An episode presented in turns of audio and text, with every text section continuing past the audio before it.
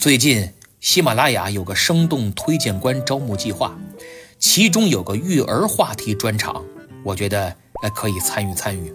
正好呢，我一个关系很不错的同事，他夫人就是老师，从教多年，经验极其丰富。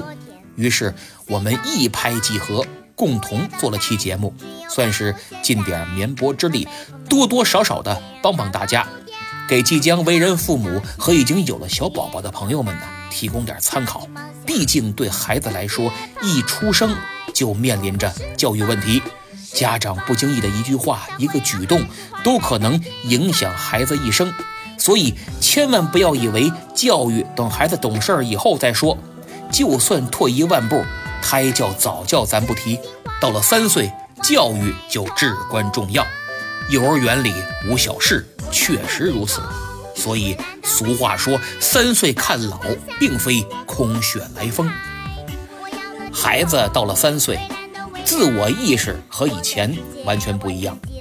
三岁之前，幼儿着重发展的是感觉器官及走路、说话等等这些行为能力，他的一切做法都来源于无意识的引导。打个比方。从小在羊群里长大的孤儿，他只能像羊一样生活，因为没有了人类的引导，也就失去了人的能力。但三岁的孩子出现了意识，可以控制部分身体，表达自己的情感，对自身的能力感到非常好奇，所以会通过各种方式去探索这个未知世界，想看看自己究竟能做什么。对别人、对外界环境能产生什么影响？那么，他们将以何种方式探索呢？一般而言，叛逆性的行为比建设性的行为更容易出现，因为此时孩子还太小，只有三岁，能力不够，更不会用语言来表达，所以他们一方面会通过叛逆性的行为来判断自己的能力。另一方面，也会通过观察自己叛逆性行为带来的效果，来判断在人际关系中所处的地位和对别人产生的影响。举个例子，有不少小孩喜欢扔东西，还不是普通的扔，是变着花样从高处往下扔，什么玩具、塑料瓶、玻璃杯等等，各种材质应有尽有。网上一搜。这事儿可多了，闹出的纠纷更令人瞠目。有些孩子呢，虽然不玩高空抛物了，但把玩具扔得到处都是，什么桌底下、床底下、衣柜后头，哪儿哪儿都是。反正是弄得越乱，他越高兴。家长不管还好点，一管倒坏了，这孩子比刚才还兴奋，咯咯直乐，东西扔得更厉害，拦都拦不住。这些孩子就是刚才咱们讲的，想通过扔东西来判断自己呀有多大劲儿，判断哪些东西能被自己损坏，周围的环境呢也因此发生了改变，引起大人的关注，而且他们发现自己行为越激烈，影响就越大，随之而来的成就感也越大。这时候我们要做的并不是怎么阻止他，怎么批评他。而是先讲道理，为什么不能高空抛物？为什么不能把玩具到处乱扔？会造成怎样的严重后果？然后最重要的就是转移注意力，带他去外面玩类似的娱乐项目，比如买点专门用来扔的玩具，材质比较软，重量轻，不会伤人，又好玩又安全。把孩子带到楼下的空地，告诉他这儿。特别宽敞，不会影响别人。你瞧，这么多小玩具呢，各式各样，咱想扔哪个扔哪个。来比比看，咱俩谁扔得远？然后呢，还能约约其他小朋友一起玩。通过不断的反复扔东西，幼儿就会慢慢的意识到自己的行为动作与物体之间有什么联系，探索自身对物体产生怎样的变化。所以，如果孩子出现喜欢扔东西的现象，家长不必紧张，也不必烦心。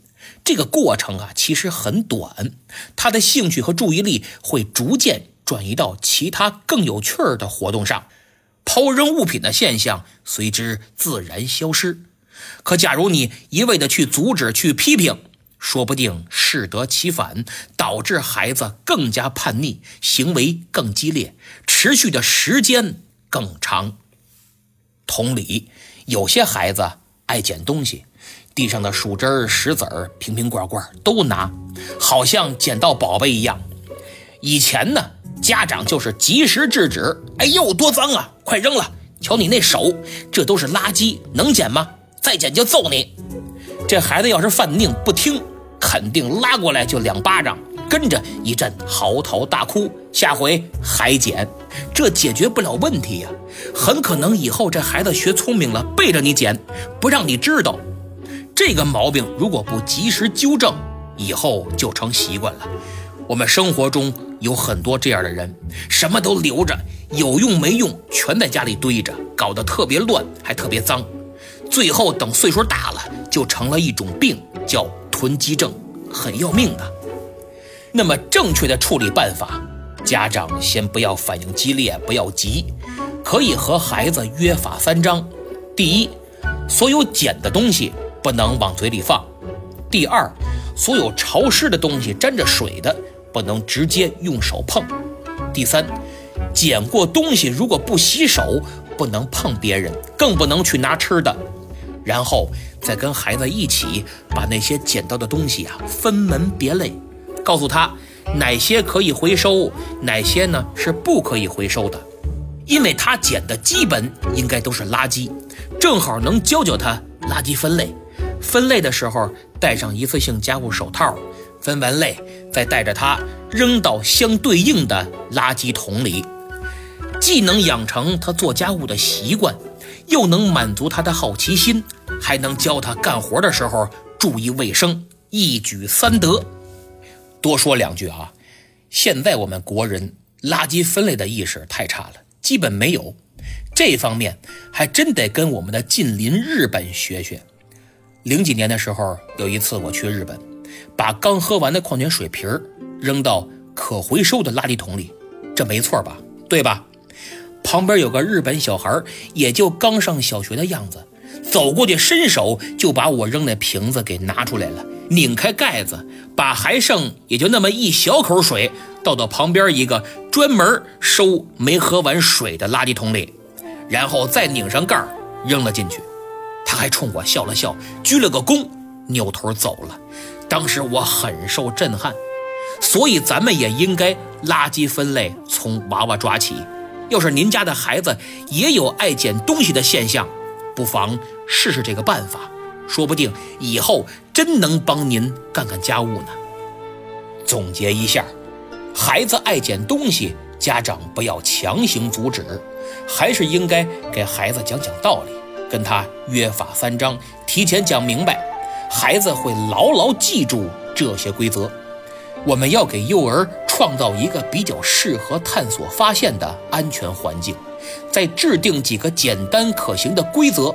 而后，用欣赏的目光看着孩子们做自己想做、能做的事儿。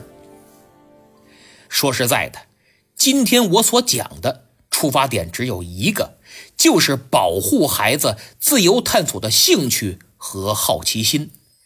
著名科学家爱因斯坦曾说过：“热爱是最好的老师。”人们在做自己感兴趣的事情。总是很投入、很专心，小孩亦是如此。兴趣是开发智力的原动力，有了它，才可能使孩子开足智慧的马力，积极主动地去获取知识。对孩子来说，外面的世界非常精彩，充满诱惑。由于好奇心的驱使，他们不停地探索这个世界。所以，家长不要去抑制他们的好奇，要正确的加以引导，利用有效方法转移孩子的注意力，将破坏性的好奇心变成探索的心理，避免出现叛逆行为，从而培养起对某些方面的兴趣。三岁的幼儿以具象思维为主，千万不要过分的限制孩子的思维想象。要放开，让他们在自己的空间里自由发展。家长则要出于善意给予引导和建议，帮他们不断改进，孩子们的收获便会更丰富。请诸位家长用欣赏的眼光去理解他们的行为吧，这不仅能保护孩子的好奇心，发掘他们探索的欲望，同时还培养了难能可贵的契约精神。如果真能做到这些，父母真的能多一点包容和耐心，多一些陪伴和关爱，那您的孩子长大一定错不了。